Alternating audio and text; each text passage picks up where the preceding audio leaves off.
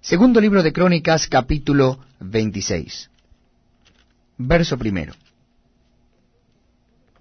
Entonces todo el pueblo de Judá tomó a Usías, el cual tenía dieciséis años de edad, y lo pusieron por rey en lugar de Amasías su padre.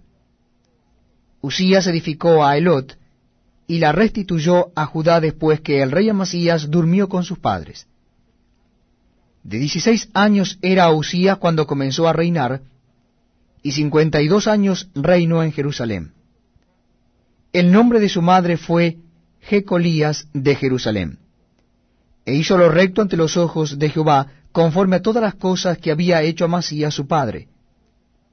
Y persistió en buscar a Dios en los días de Zacarías, entendido en visiones de Dios, y en estos días en que buscó a Jehová, él le prosperó. Y salió y peleó contra los filisteos, y rompió el muro de Gad, y el muro de Jabnia, y el muro de Asdod, y edificó ciudades en Asdod y en la tierra de los filisteos. Dios le dio ayuda contra los filisteos y contra los árabes que habitaban en Gurbaal y contra los amonitas. Y dieron los amonitas presentes a Usías, y se divulgó su fama hasta la frontera de Egipto, porque se había hecho altamente poderoso. Edificó también Usías torres en Jerusalén junto a la puerta del ángulo, y junto a la puerta del valle, y junto a las esquinas, y las fortificó. Asimismo edificó torres en el desierto, y abrió muchas cisternas, porque tuvo muchos ganados, así en la Cefela como en las vegas, y viñas y labranzas, así en los montes como en los llanos fértiles, porque era amigo de la agricultura. Tuvo también Usías un ejército de guerreros, los cuales salían a la guerra en divisiones, de acuerdo con la lista hecha por mano de Jehiel, escriba, y de Maasías, gobernador, y de Ananías, uno de los jefes del rey.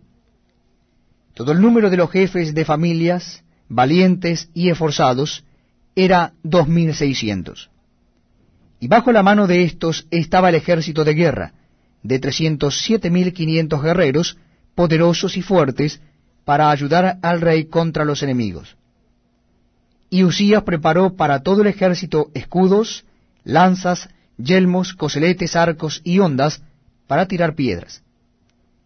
E hizo en Jerusalén máquinas inventadas por ingenieros, para que estuviesen en las torres y en los baluartes, para arrojar saetas y grandes piedras y su fama se extendió lejos, porque fue ayudado maravillosamente hasta hacerse poderoso. Mas cuando ya era fuerte, su corazón se enalteció para su ruina, porque se rebeló contra Jehová su Dios, entrando en el templo de Jehová para quemar incienso en el altar del incienso. Y entró tras él el sacerdote Azarías, y con él ochenta sacerdotes de Jehová, varones valientes. Y se pusieron contra el rey Usías y le dijeron, No te corresponde a ti, oh Usías, el quemar incienso a Jehová, sino a los sacerdotes hijos de Aarón, que son consagrados para quemarlo. Sal del santuario, porque has prevaricado, y no te será para gloria delante de Jehová Dios. Entonces Usías, teniendo en la mano un incensario para ofrecer incienso, se llenó de ira y en su ira contra los sacerdotes, la lepra le brotó en la frente delante de los sacerdotes en la casa de Jehová, junto al altar del incienso. Y le miró el sumo sacerdote Azarías y todos los sacerdotes, y aquí la lepra estaba en su frente, y le hicieron salir apresuradamente de aquel lugar, y él también se dio prisa a salir, porque Jehová lo había herido.